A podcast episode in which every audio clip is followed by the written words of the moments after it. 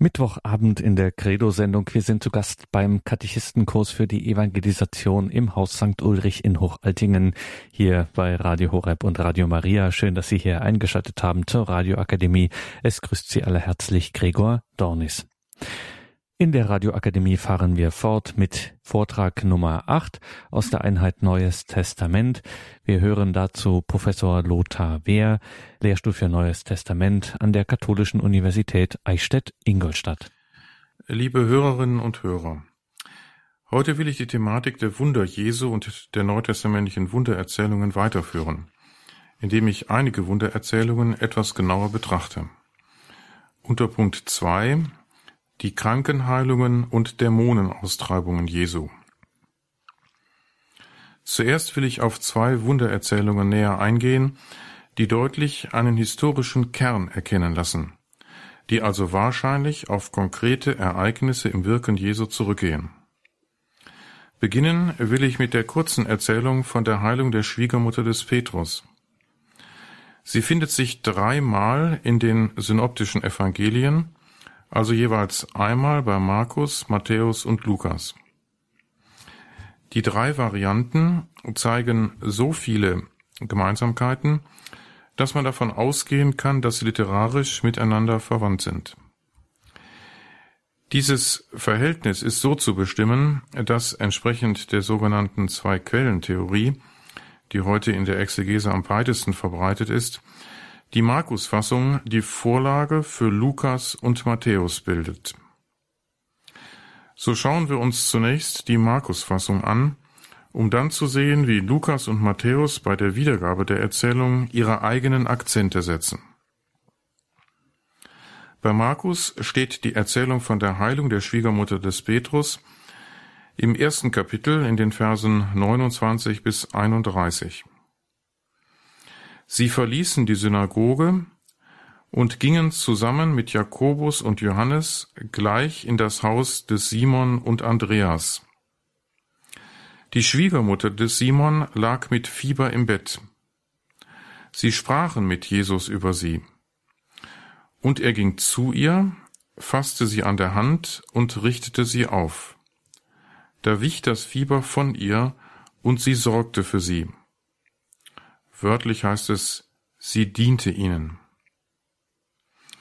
Zunächst kurz zum Kontext dieser Wundergeschichte. Wenige Verse vorher hatte Markus erzählt, wie die beiden Brüderpaare, Simon und Andreas, sowie die Zebedäus-Söhne Johannes und Jakobus, von Jesus berufen werden. Simon ist natürlich der Jünger, der später von Jesus den Beinamen Kepha, griechisch Petrus, erhalten wird. In einem früheren Vortrag hatten wir uns diese Berufungserzählungen schon näher angesehen. Dann ging Jesus mit diesen neu berufenen Jüngern nach Kapharnaum, wo er mit ihnen am folgenden Sabbat die Synagoge besuchte. In der Synagoge heilt er einen Besessenen. Die Menschen sind betroffen von dem, was sie erleben. An den Synagogenbesuch schließt sich unsere Erzählung unmittelbar an. Die Überleitung ist, wie oft bei Markus, etwas ungeschickt. Es heißt, sie verließen die Synagoge. Mit sie müssen eigentlich vom vorausgehenden Kontext her Jesus und die vier neuberufenen Jünger gemeint sein. Dazu passt nicht die Bemerkung, dass sie zusammen mit Jakobus und Johannes in das Haus des Simon und Andreas gingen. Jakobus und Johannes gehören doch schon zur Gruppe der Sie. Markus hat seinen Erzählstoff aus unterschiedlichen Einzelüberlieferungen zusammengestellt und ist dabei sehr vorsichtig vorgegangen, insofern er Tradition bewahren und sichern und keineswegs verfälschen wollte. Deswegen hat er sich vermutlich nicht um glatte Übergänge bemüht, und manche Spannung und manchen erzählerischen Bruch in Kauf genommen. Jedenfalls liegt Markus daran, die Jünger Jesu als Zeugen der Wirksamkeit Jesu darzustellen. Alle vier bisher berufenen Jünger sind bei der Dämonenaustreibung in der Synagoge anwesend, wie auch jetzt bei der Heilung der Schwiegermutter des Petrus. Das Haus der Schwiegermutter des Petrus wird als Haus des Simon und Andreas bezeichnet. Aus dem Johannesevangelium wissen wir, dass Simon Petrus und Andreas aus Bethsaida stammen. Bethsaida liegt östlich von Kapharnaum jenseits des Jordan. Es sieht so aus, dass Petrus nach seiner Hochzeit in Kapharnaum heimisch geworden war wo er mit seiner Frau und seiner Schwiegermutter lebte. Dieses Haus in Kapharnaum scheint für eine Weile auch der Ausgangspunkt der Tätigkeit Jesu gewesen zu sein. Jesus hat in Kapharnaum und in dessen Umgebung eine Zeit lang gewirkt. Über die Frau des Petrus erfahren wir übrigens bei Paulus noch etwas mehr. Sie hat später offenbar Petrus auf seinen Missionsreisen begleitet 1 Korinther 9,5 schreibt Paulus, haben wir nicht das Recht, eine gläubige Frau mitzunehmen, wie die übrigen Apostel und die Brüder des Herrn und wie Kephas? Kephas meint hier Petrus. Paulus benennt ihn immer mit der aramäischen Fassung des Beinamens. Paulus sagt hier, dass er auch das Recht hätte, eine Ehefrau auf die Missionsreise mitzunehmen, wie Petrus und andere. Er verzichtet aber auf dieses Recht, weil er um des Evangeliums willen unverheiratet bleiben will. Er lässt sich deswegen auch nicht von den Gemeinden versorgen, wie es die anderen Apostel tun, die sogar ihre Frauen mitnehmen. Paulus verzichtet auf alle diese Rechte, weil er glaubwürdig bleiben will. Ihm geht es um das Evangelium, die frohe Botschaft. Es soll nicht der Eindruck entstehen, er verkünde nur um des Geldes oder materieller Vorteile willen. Petrus und andere Apostel haben aber offenbar diese Rechte in Anspruch genommen. Sie konnten sich auf ein Jesuswort berufen, das lautet, bezogen auf die Verkünder des Glaubens, wer arbeitet, hat ein Recht auf seinen Lohn. Lukas 10, 7. Missionierende Ehepaare kennen wir auch aus der paulinischen Mission. Priska und Aquila sind ein solches Paar. Sie sind für Paulus sehr wertvolle und bedeutsame Mitarbeiter. Missionierende Paare hatten sich wahrscheinlich die Missionstätigkeit in der Weise aufgeteilt, dass die Ehefrauen sich in besonderer Weise der Mission bei den Frauen gewidmet haben. Sie hatten leichter Zugang zu den Lebensbereichen der Frauen zum Beispiel in den Häusern. Jedenfalls sehen wir, dass Petrus und andere Apostel in der Regel verheiratet waren. Andererseits ist schon in dieser frühen Zeit der Kirche auch die zölibatäre Lebensform bekannt. Jesus und Paulus haben bewusst auf die Ehe verzichtet, weil sie ganz für ihre Verkündigung, also für das Reich Gottes bzw. das Evangelium, leben wollten. Die Ehelosigkeit um des Himmelreiches willen ist ein wertvolles Zeichen in der Kirche, neben der christlich gelebten Ehe. Man sollte dies nicht vergessen und deshalb nicht leichtfertig einer Abschaffung des Zölibats das Wort reden. Die Kirche würde in ihrem geistlichen Leben verarmen. Letztlich wäre es auch nicht gut für die Ehe. Beide Lebensformen ergänzen sich.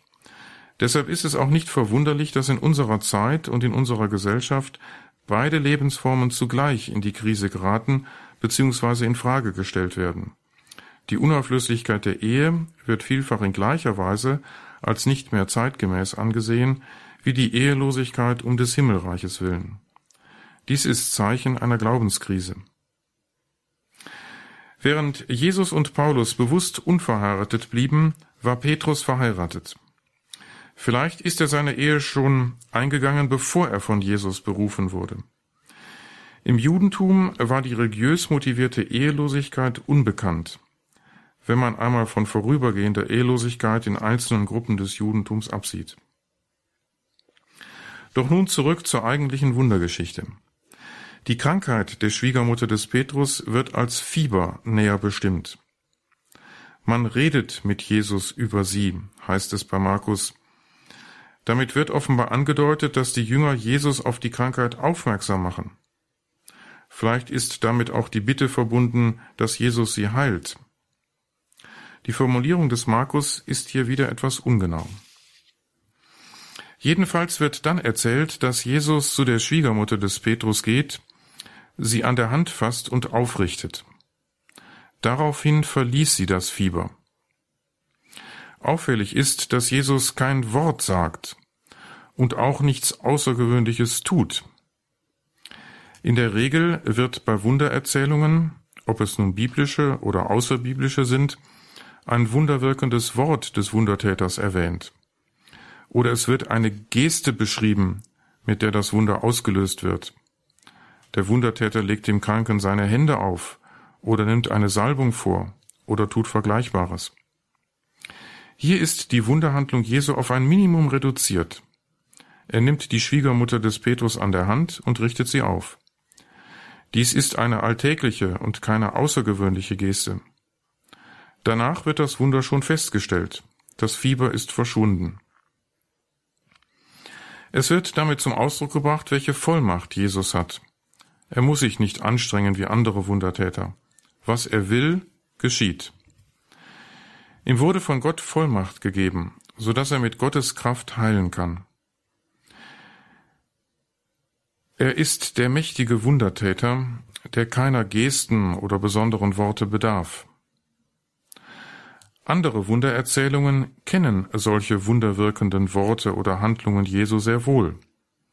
So bestreicht er die Augen des Blinden mit Speichel und legt ihm die Hände auf. Markus 8, 23. Vergleiche auch Johannes 9, 6.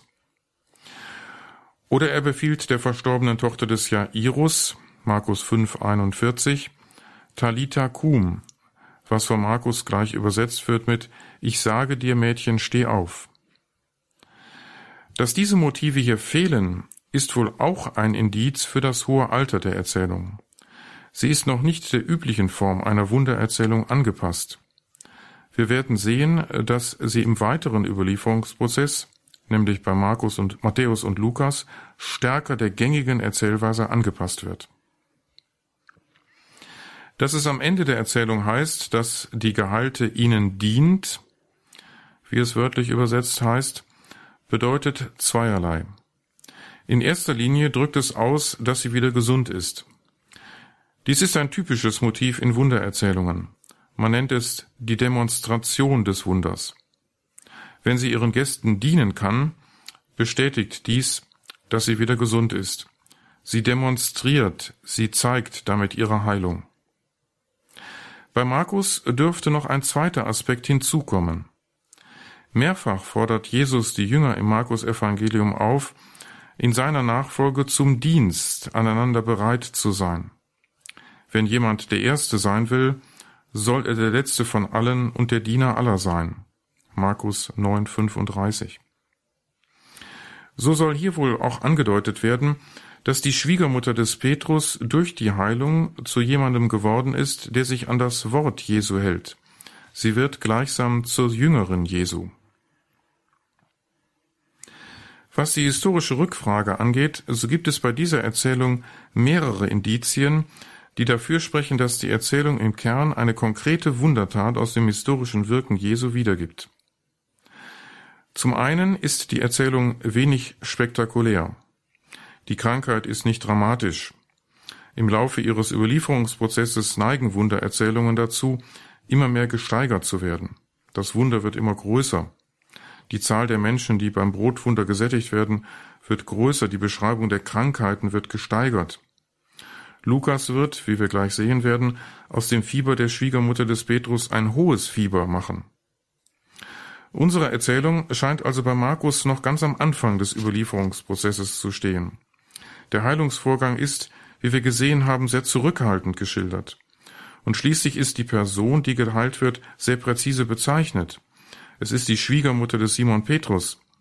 Dies ist ungewöhnlich, denn bei den meisten Wundergeschichten lassen sich die Personen, die geheilt werden, nicht mehr identifizieren. Sie tragen keinen Namen. Oft ist nicht einmal der Ort überliefert, an dem sie leben. Auf die Individualität der Personen kommt es den Erzählern gar nicht mehr an. Die Heilung der Schwiegermutter des Petrus in Kapharnaum muss sich in der Erinnerung bewahrt haben. Man kann kaum eine solche Erzählung erfinden. Da Petrus bekannt war und deswegen auch in der frühen Zeit seine Schwiegermutter und viele, die sie kannten, gab es Zeugen für das Ereignis. Dem erzählten Geschehen muss ein konkretes Ereignis zugrunde liegen. Schauen wir uns nun an, wie Matthäus dasselbe Ereignis schildert. Matthäus hatte aller Wahrscheinlichkeit nach keine anderen Quellen zu diesem Geschehen als das Markus-Evangelium. Bei ihm findet sich die Erzählung nicht gleich am Anfang des Wirkens Jesu wie bei Markus, sondern etwas später. Matthäus hat nach der Bergpredigt in Matthäus 5 bis 7, in der er Jesus als den Verkünder des Wortes darstellt, zwei Kapitel angefügt, die von Wundern Jesu handeln, wo also Jesus als der vollmächtige Verkünder durch Taten präsentiert wird. Matthäus will zeigen, Jesus verkündet in Wort, Bergpredigt und Tat, Wundern, das Reich Gottes. Unsere Erzählung findet sich so erst in Matthäus 8, 14 bis 15. Jesus ging in das Haus des Petrus und sah, dass dessen Schwiegermutter im Bett lag und Fieber hatte. Da berührte er ihre Hand, und das Fieber wich von ihr. Und sie stand auf und sorgte für ihn. Neben der anderen Einordnung in den Gesamtrahmen des Wirkens Jesu fällt bei Matthäus beim Lesen der kleinen Erzählung sofort auf, dass alle Begleiter Jesu wegfallen. Die Jünger fehlen bei dem Wunder, so heißt es am Ende auch, sie sorgte für ihn, beziehungsweise wörtlich, sie diente ihm. Es ist typisch für Matthäus, dass er bei Wundererzählungen alles auf die Begegnung Jesu mit dem Hilfsbedürftigen konzentriert. Auch in anderen Wundererzählungen lässt er gerne Personen fort, die er in seiner Vorlage bei Markus fand.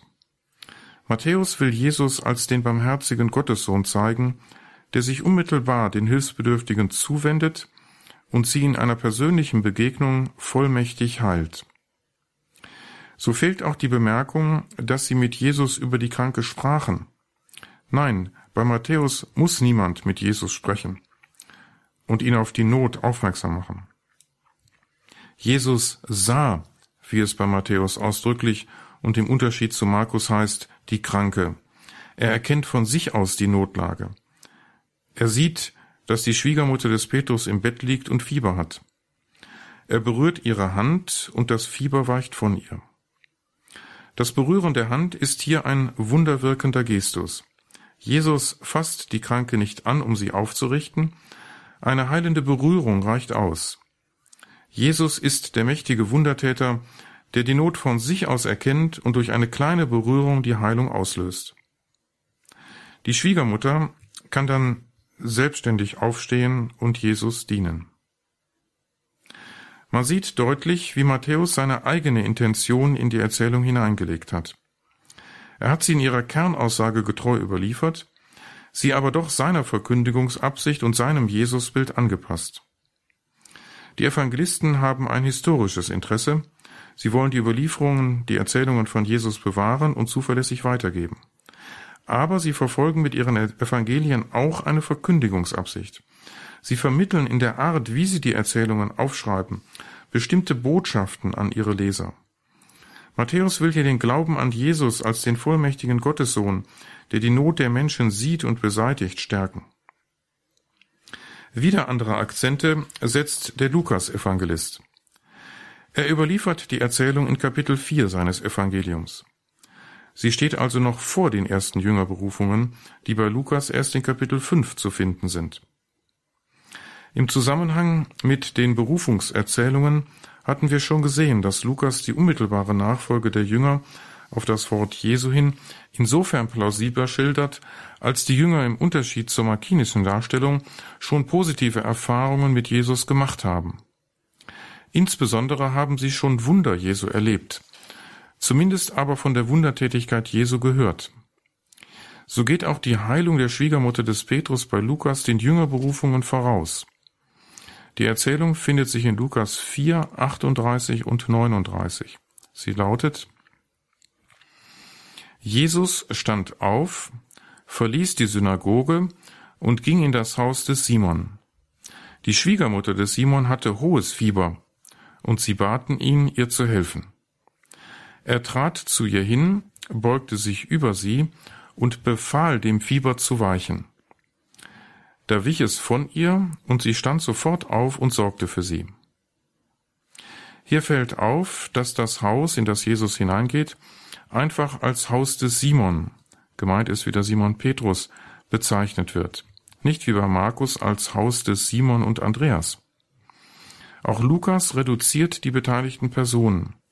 Jesus geht allein in das Haus. Zumindest ist auch im vorausgehenden Kontext nicht von Begleitern Jesu die Rede. Die Krankheit der Schwiegermutter des Petrus erscheint bei Lukas gesteigert. Er spricht von hohem Fieber. Damit wird die Krankheit schlimmer und damit das Wunder am Ende größer. Ich sagte schon, dass dies einer oft zu beobachtenden Tendenz bei Wundererzählungen entspricht.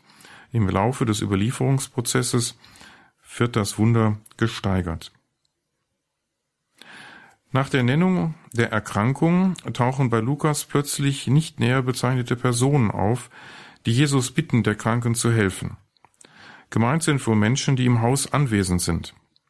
Vielleicht denkt Lukas auch an die späteren Jünger, die hier schon als Zeugen anwesend sind, also an Petrus, dies ist sogar naheliegend, da das Haus ja als sein Haus bezeichnet wird. Und womöglich auch Andreas und die beiden Zebedäus-Söhne. Aber dies kann man nur vermuten. Ausdrücklich ist von ihnen im Text nicht die Rede. Was bei Markus etwas unklar formuliert war, sie sprachen mit Jesus über sie, wird hier bei Lukas als Bitte um Heilung gedeutet. Sie baten ihn, ihr zu helfen. Lukas erzählt hier also klarer und eindeutiger. Wie Jesus dann heilt, wird bei Lukas deutlich anders als bei Markus und Matthäus erzählt. Bei Lukas tritt Jesus an die Schwiegermutter heran und beugt sich über sie. Sie liegt als Kranke da nieder. Jesus beugt sich über die Liegende und befiehlt dann dem Fieber zu weichen. Jesus heilt also durch sein Wort, nicht durch einen Gestus. Bei Lukas berührt Jesus die Frau überhaupt nicht. Lukas stellt sich offenbar vor, dass das Fieber durch einen Dämon verursacht wurde. Ihm befiehlt Jesus, so dass das Fieber mit dem es verursachenden Dämon die Frau verlässt. Solche Ausfahrbefehle kennen wir aus der Jesus-Überlieferung sonst nur von Exorzismen, also von Dämonenaustreibungen. Jesus fährt den Dämon, der von einem Menschen Besitz ergriffen hat, an und befiehlt ihm, den Menschen zu verlassen. Dieser Erzählzug ist hier von Lukas auf eine Heilungserzählung übertragen worden, weil Lukas offenbar das Fieber auf einen Dämon zurückgeführt hat. Dämonen sind in den Evangelien Verursacher von Krankheiten. Dafür gibt es in der Antike viele Parallelen. Man hat Krankheiten entweder auf bestimmte physische Ursachen zurückgeführt, dann musste die Beseitigung der Krankheit durch einen Arzt oder einen Krankenheiler, also Wundertäter, erfolgen. Wenn man sie auf einen Dämon zurückführte, dann musste entweder ein Exorzismus durchgeführt werden, der Dämon musste also auf irgendeine Weise gebändigt und vertrieben werden, oder man wandte bestimmte magische Praktiken an, die den Dämon niederrangen oder durch die er aus dem Körper des Kranken herausgelockt oder herausgezogen werden konnte. Im Neuen Testament kennen wir beide Ursachen für Krankheiten. Entsprechend gibt es in der Jesus-Überlieferung Krankenheilungen und Dämonenaustreibungen. Unsere Erzählung zeigt, dass die Grenzen fließend waren. Lukas hat eine Heilungserzählung vorgefunden und ihr Züge einer Dämonenaustreibung verliehen. Durch den mächtigen Befehl Jesu entweicht der Fieberdämon sofort. Die soeben Genesene kann selbstständig aufstehen und ihnen dienen. Wer neben Jesus diejenigen sind, denen sie dient, bleibt unklar. Es ist von Lukas sicher an dieselben gedacht, die zuvor Jesus gebeten hatten, also wohl an Simon Petrus, seinen Bruder Andreas und die Zebedäus-Söhne, die etwas später nach dem Fischfangwunder von Jesus berufen werden. Man sieht hier am Beispiel einer Erzählung, die wohl auf ein wirkliches, konkretes Wunder Jesu zurückgeht, wie die Evangelisten ihre eigenen Akzente in die Erzählungen gelegt haben um die Jesusgeschichten für ihre Gemeinden fruchtbar zu machen. Die Evangelisten wollen nicht nur historische Ereignisse aus der Vergangenheit wiedergeben, das Interesse haben sie auch. Sie wollen aber zugleich zeigen, dass das, was Jesus einst getan hat, heute noch Bedeutung hat. Sie erzählen von Jesus nicht als von einer Person der Vergangenheit, sondern als von einem Lebenden. Jesus lebt, da er von den Toten auferstanden ist. Was er damals gesagt und getan hat, hat heute für uns unmittelbar Bedeutung. Der Anspruch Jesu an uns Menschen geht nicht vom geschichtlichen Jesus, sondern vom erhöhten Herrn aus. Der Anspruch Jesu an uns ist nichts Vergangenes, sondern etwas Gegenwärtiges, etwas Bleibendes. Jesus ist mächtiger als Krankheiten und dämonische Mächte, die unser Leben bedrohen und beeinträchtigen, damals wie heute. Diese Tendenz zur Aktualisierung von Wundererzählungen ist auch sehr gut an einer weiteren Heilungsgeschichte zu erkennen, der Erzählung vom blinden Bartimäus.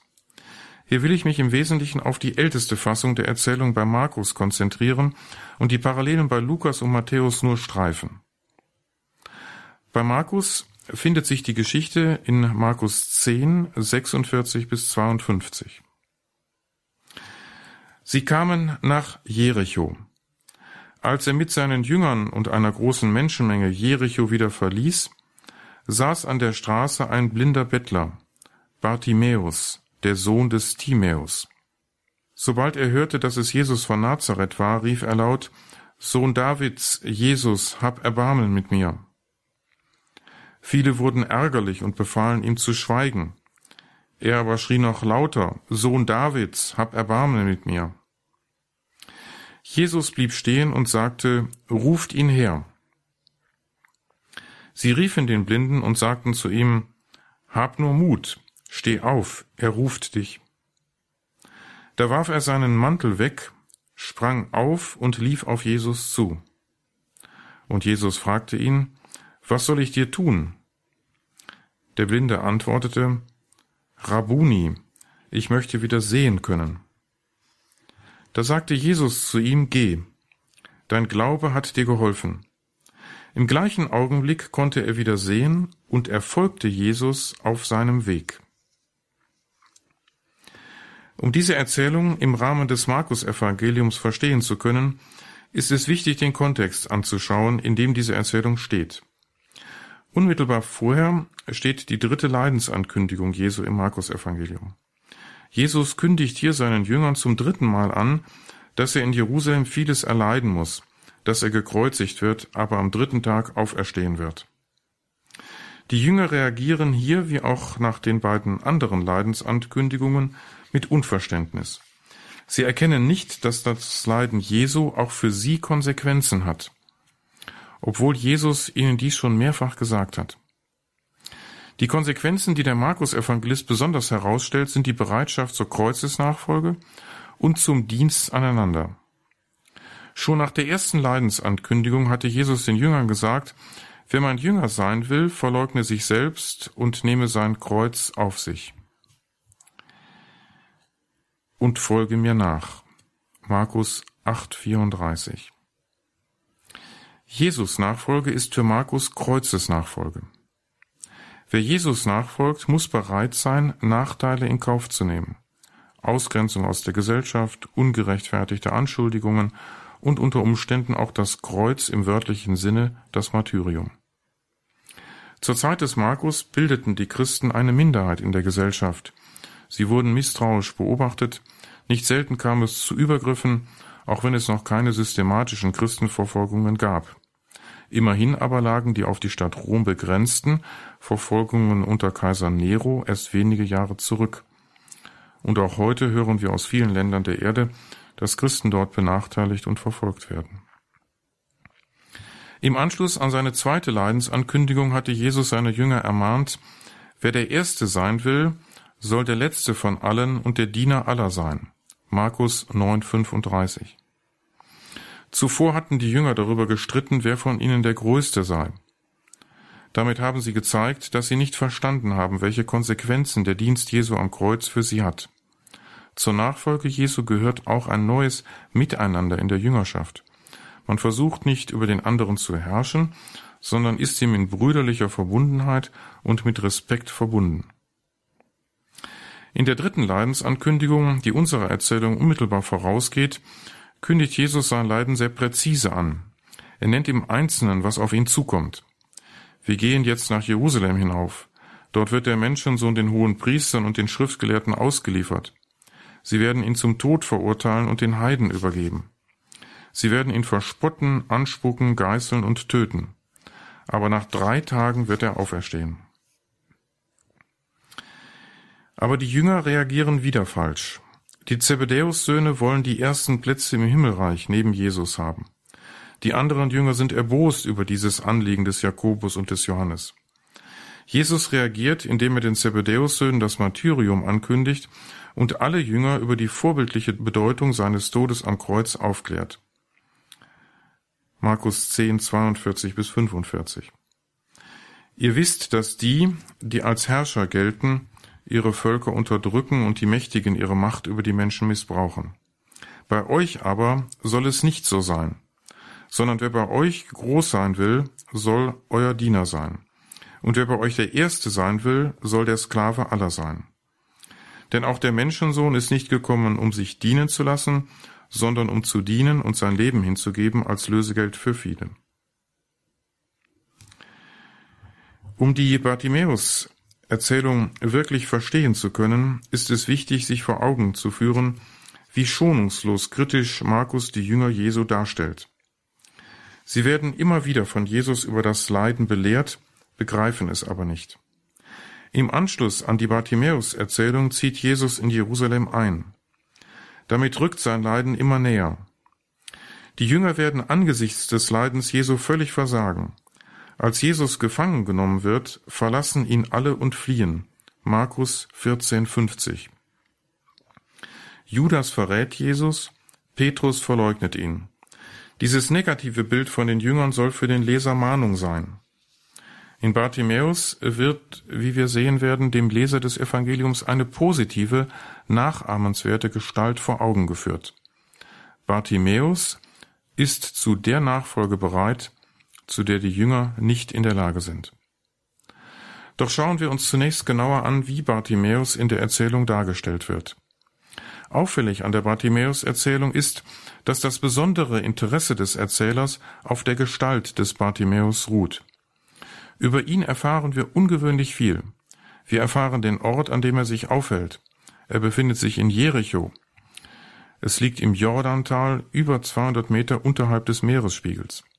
Von dort geht es über 1000 Höhenmeter hinauf nach Jerusalem. Wir erfahren von Bartimäus den Namen, der erläutert wird. Er ist der Sohn des Timäus.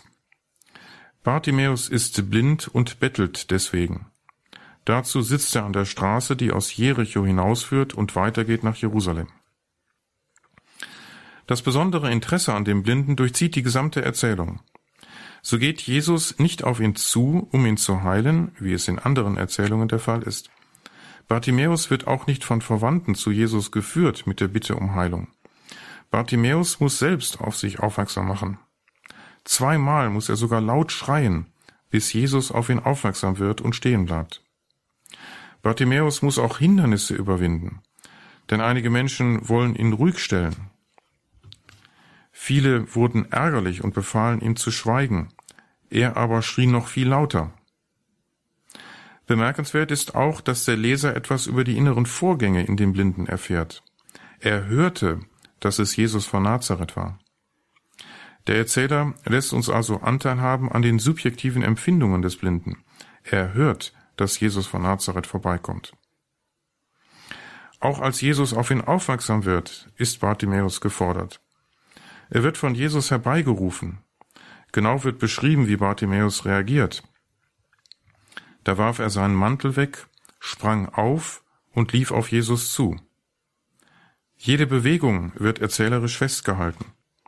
Als Bartimäus bei Jesus ankommt, muss er auf die Frage Jesu hin noch seine Bitte vorbringen. Ich möchte wieder sehen können. Die Erzählung wird also ganz aus der Sicht des Blinden erzählt. Bartimäus steht im Mittelpunkt. Auf ihm ruht das Interesse.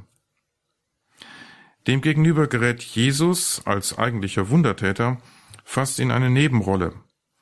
Er ergreift nicht von sich aus die Initiative zur Heilung. Er geht nicht einmal auf den Blinden zu. Dieser muss zu Jesus kommen. Von einer Wunderhandlung oder einem wunderwirkenden Wort ist nicht die Rede. Jesus stellt nur die Heilung fest. Dein Glaube hat dir geholfen. Das Fehlen der typischen Motive in der Mitte der Wundererzählung, wunderwirkendes Wort oder wunderwirkende Handlung, erinnert an die markinische Fassung von der Erzählung über die Heilung der Schwiegermutter des Petrus. Wie bei dieser Erzählung dürfte auch bei der Bartimäus-Geschichte darin ein Hinweis auf einen historischen Kern der Erzählung zu sehen sein. Auch die Ortsangabe und die Überlieferung des Namens des Geheilten sprechen für hohes Alter. Es fällt auf, dass Lukas und Matthäus die Bartimäus-Geschichte so verändert haben, dass sie mehr einer typischen Wundergeschichte entspricht. Sie fügen ein wunderwirkendes Wort, Lukas 1842, sei wieder sehend, beziehungsweise eine entsprechende Geste Jesu ein. Matthäus 20,34 Jesus berührt die Augen der beiden Blinden. Matthäus hat zusätzlich aus einem zwei Blinde gemacht. Sie lassen beide auch den Namen Bartimäus fort. Die Person ist nicht mehr bekannt, das Individuelle an der Erzählung interessiert sie nicht, ihnen geht es um das Wunder als solches. In der markinischen Heilungsgeschichte liegt ein besonderer Akzent auf dem Schluss der Erzählung. Auch hier ruht das Interesse auf der Person des Bartimäus. Nachdem er geheilt worden ist, heißt es von ihm, dass er Jesus nachfolgt auf dem Weg. Dies ist im Rahmen des Markus-Evangeliums zu interpretieren. Bartimäus ist jetzt körperlich sehend geworden, er ist aber noch in einem tieferen Sinn sehend. Er erkennt, worauf es in der Bindung an Jesus ankommt. Bartimäus tut etwas, was die Jünger zunächst nicht begreifen. Er folgt Jesus ganz bewusst nach auf dem Weg. Und zwar dem Weg, der direkt nach Jerusalem führt. Es schließt sich unmittelbar die Erzählung vom Einzug Jesu in Jerusalem an. Bartimäus ist also ein richtiger Jünger geworden. Nachfolger auf dem Weg Jesu umschließt alles, worüber Jesus die Jünger vorher belehrt hat, was sie aber nur so schwer begreifen. Für den Leser ist also Bartimäus eine vorbildliche Gestalt, an der er sich orientieren kann, während die Jünger angesichts der Passion Jesu immer weniger als Vorbilder taugen. Die Bartimäus-Geschichte ist also bei Markus eine Jüngergeschichte, eine Geschichte, die von der vorbildlichen Nachfolge eines Menschen handelt der durch die Begegnung mit Jesus nicht nur körperlich sehend geworden ist, sondern auch in einem tieferen Sinn. Er hat verstanden, worauf es nach der Begegnung mit Jesus ankommt. Als ehemals Blinder ist er zum wahrhaft Sehenden geworden. Neben den Heilungen waren vor allem Dämonenaustreibungen typisch für das Wirken Jesu. Wir haben schon gesehen, dass es zu den Dämonenaustreibungen deutende Worte Jesu gibt. Außerdem werden von Jesus relativ viele Dämonenaustreibungen erzählt. Eine solche Dämonenaustreibung, die über ihre ursprüngliche Bedeutung im Wirken Jesu hinaus eine weitere nachösterliche Sinngebung erhalten hat, will ich nun mit Ihnen ansehen. Es geht um den Besessenen von Gerasa. Die Erzählung findet sich in Markus 5, 1 bis 20. Sie kamen an das andere Ufer des Sees in das Gebiet von Gerasa. Als er aus dem Boot stieg, lief ihm ein Mann entgegen, der von einem unreinen Geist besessen war. Er kam von den Grabhöhlen, in denen er lebte. Man konnte ihn nicht bändigen, nicht einmal mit Fesseln. Schon oft hatte man ihn an Händen und Füßen gefesselt, aber er hatte die Ketten gesprengt und die Fesseln zerrissen. Niemand konnte ihn bezwingen. Bei Tag und Nacht schrie er unaufhörlich in den Grabhöhlen und auf den Bergen und schlug sich mit Steinen. Als er Jesus von weitem sah, lief er auf ihn zu und warf sich vor ihm nieder und schrie laut, Was habe ich mit dir zu tun, Jesus, Sohn des höchsten Gottes? Ich beschwöre dich bei Gott, quäle mich nicht. Jesus hatte nämlich zu ihm gesagt, Verlass diesen Mann, du unreiner Geist. Jesus fragte ihn, Wie heißt du? Er antwortete, Mein Name ist Legion, denn wir sind viele. Und er flehte Jesus an, sie nicht aus dieser Gegend zu verbannen. Nun weidete dort an einem Berghang gerade eine große Schweineherde. Da baten ihn die Dämonen, lass uns doch in die Schweine hineinfahren. Jesus erlaubte es ihnen. Darauf verließen die unreinen Geister den Menschen und fuhren in die Schweine, und die Herde stürzte sich den Abhang hinab in den See. Es waren etwa 2000 Tiere und alle ertranken. Die Hirten flohen und erzählten alles in der Stadt und in den Dörfern. Darauf eilten die Leute herbei, um zu sehen, was geschehen war. Sie kamen zu Jesus und sahen bei ihm den Mann, der von der Legion Dämonen besessen gewesen war. Er saß ordentlich gekleidet da und war wieder bei Verstand. Da fürchteten sie sich. Die, die alles gesehen hatten, berichteten ihnen, was mit dem Besessenen und mit den Schweinen geschehen war. Darauf baten die Leute Jesus, ihr Gebiet zu verlassen.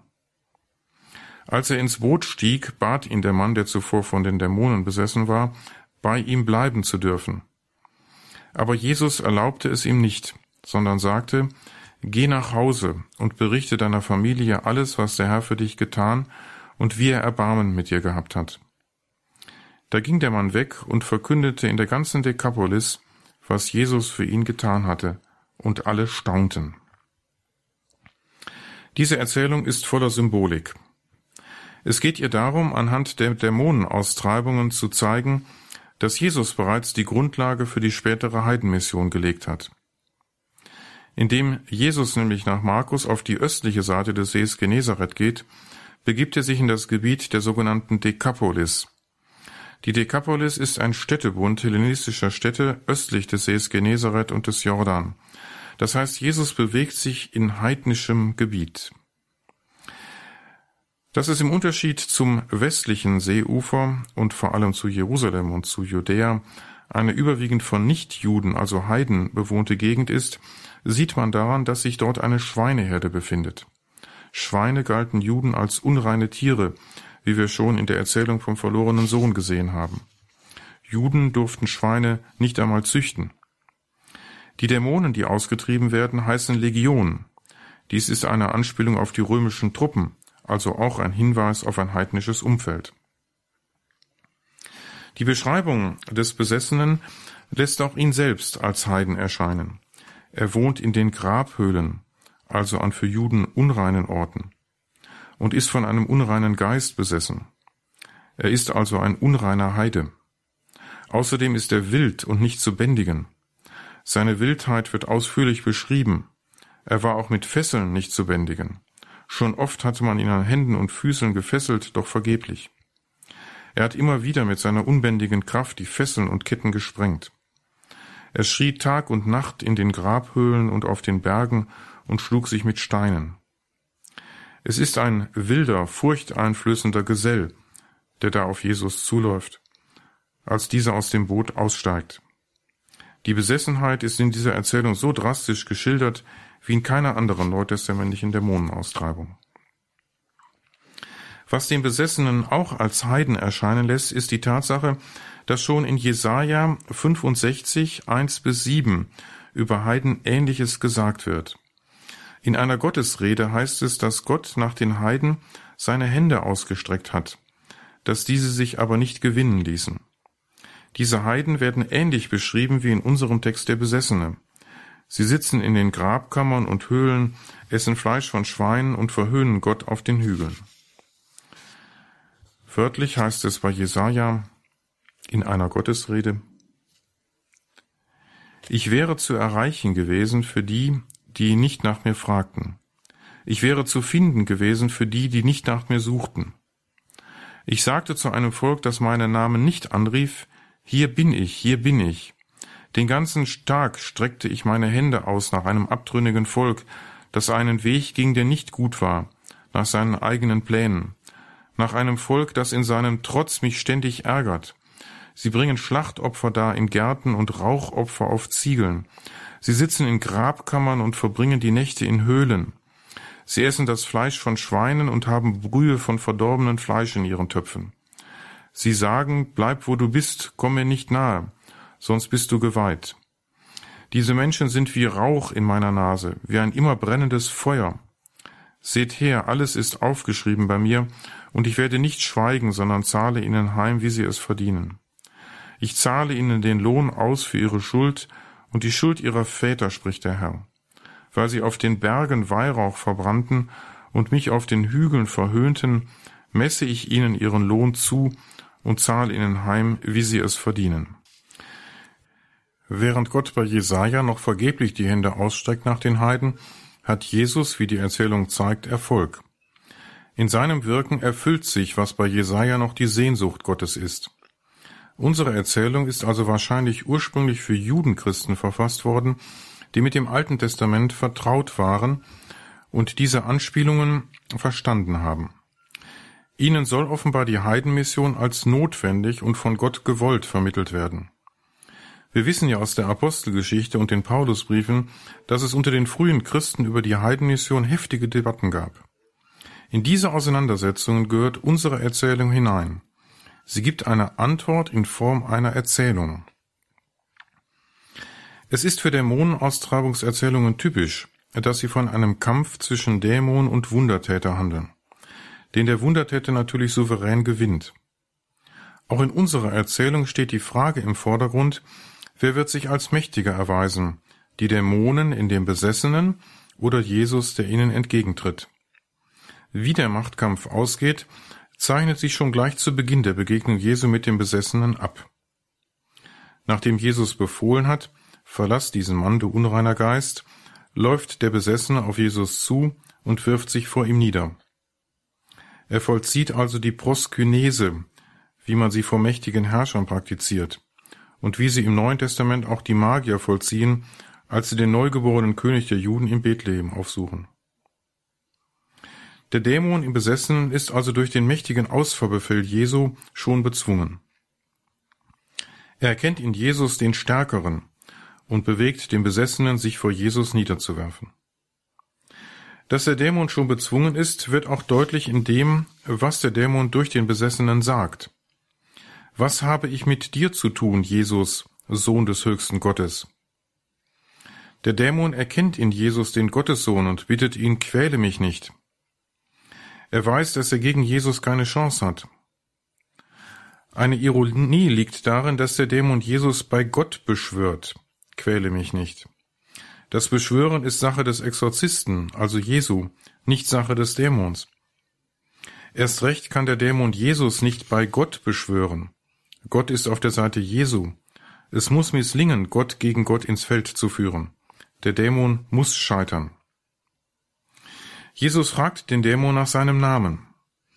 Den Namen eines Dämons zu kennen bedeutet, die Natur des Dämons zu kennen und damit Herr über ihn zu sein.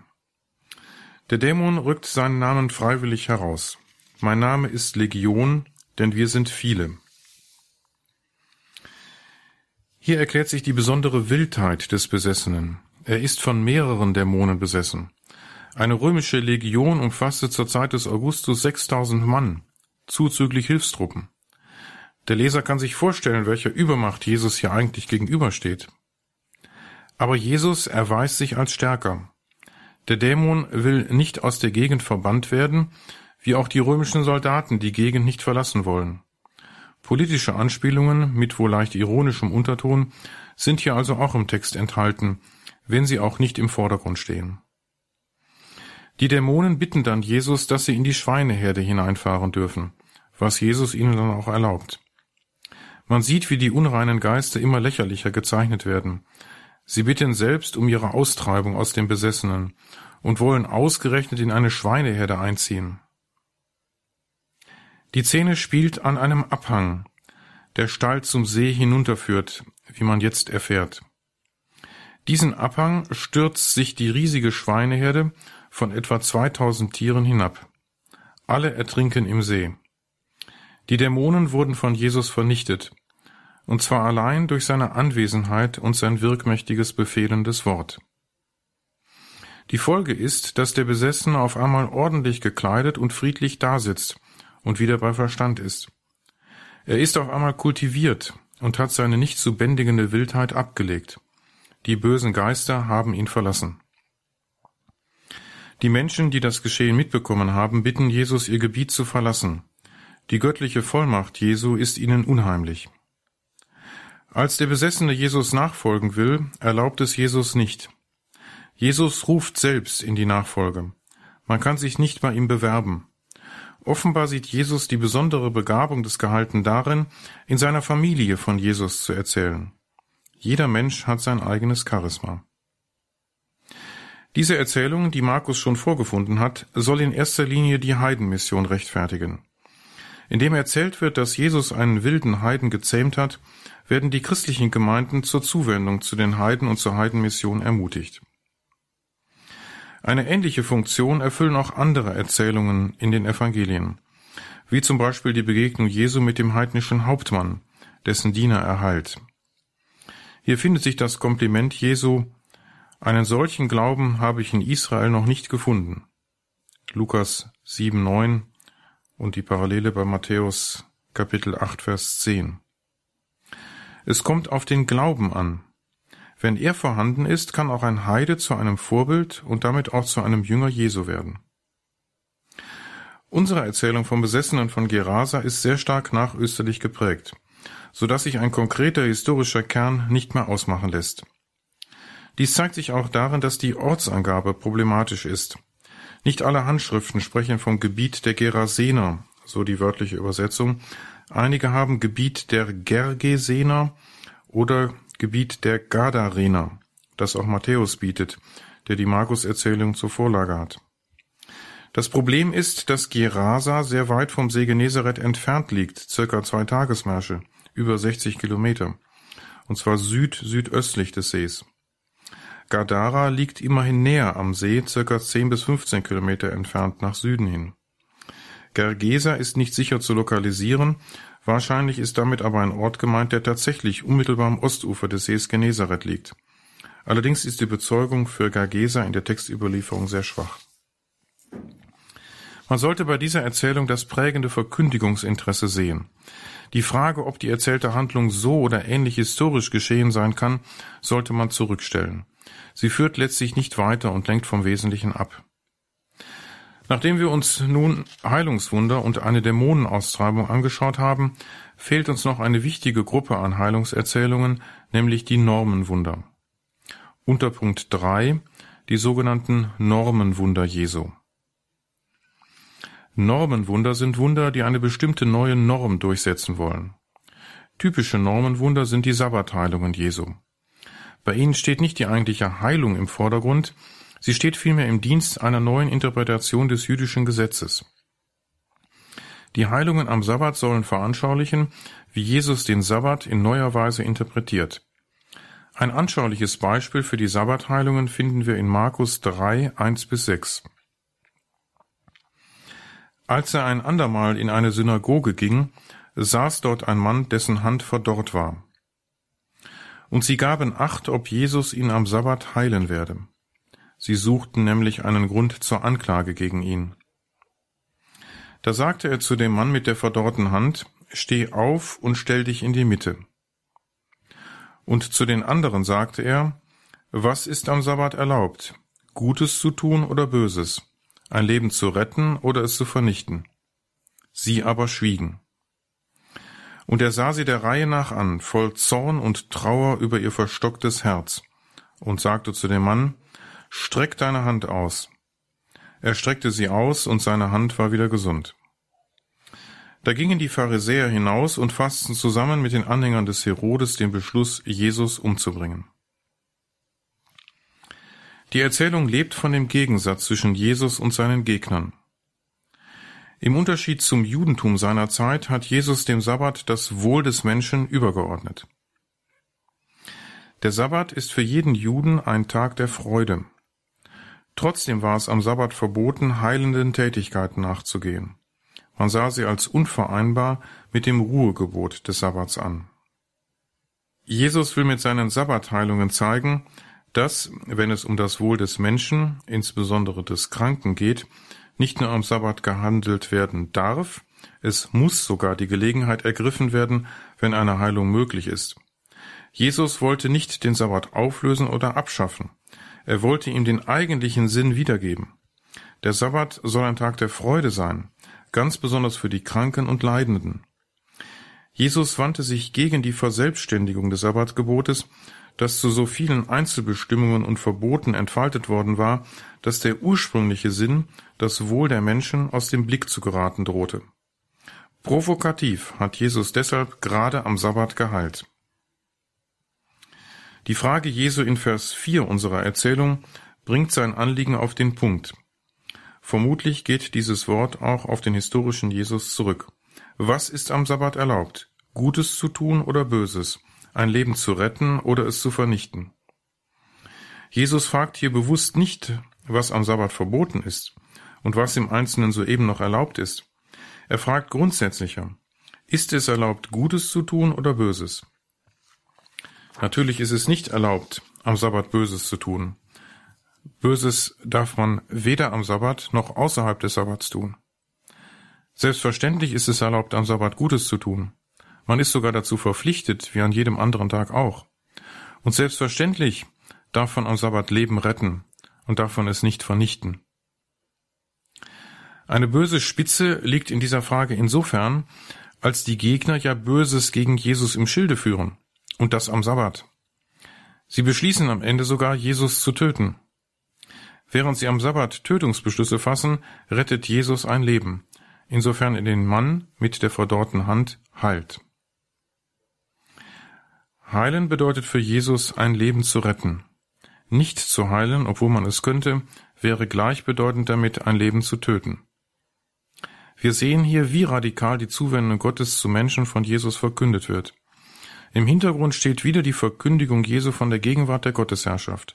Gott will sich den Menschen zuwenden, gerade den Kranken, den Sündern und Ausgestoßenen. Da darf das Sabbatgebot kein Hindernis sein. Die Freude der Gottesherrschaft und des Sabbats soll im Wirken Jesu allen Menschen zuteil werden. Damit will ich diesen Vortrag beenden. Beim nächsten Mal werde ich kurz auf ein anderes Normenwunder zu sprechen kommen. Dann werde ich einige grundsätzliche Ausführungen zu den neutestamentlichen Wundererzählungen insgesamt anfügen und anschließend will ich mit dem wichtigen Thema der Auferstehung Jesu fortfahren.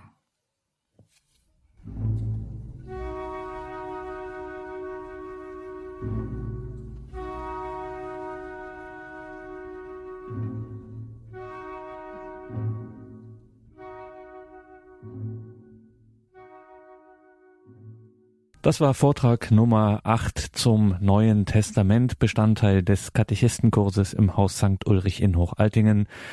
Wir hörten Professor Lothar Wehr vom Lehrstuhl für Neues Testament der Katholischen Universität Eichstätt-Ingolstadt. Zum Nachhören gibt es das als Podcast und CD. Schauen Sie dazu auf die Homepage horeb.org. Hier im Programm geht es jetzt weiter mit dem Nachtgebet der Kirche. Wir beten die komplett. Danke Ihnen allen fürs Dabeisein, für Ihre Verbundenheit, für Ihr Gebet, Ihr Opfer, Ihre Spende für Radio Horeb und Radio Maria. Alles Gute und Gottes Segen wünscht Ihr Gregor Dornis.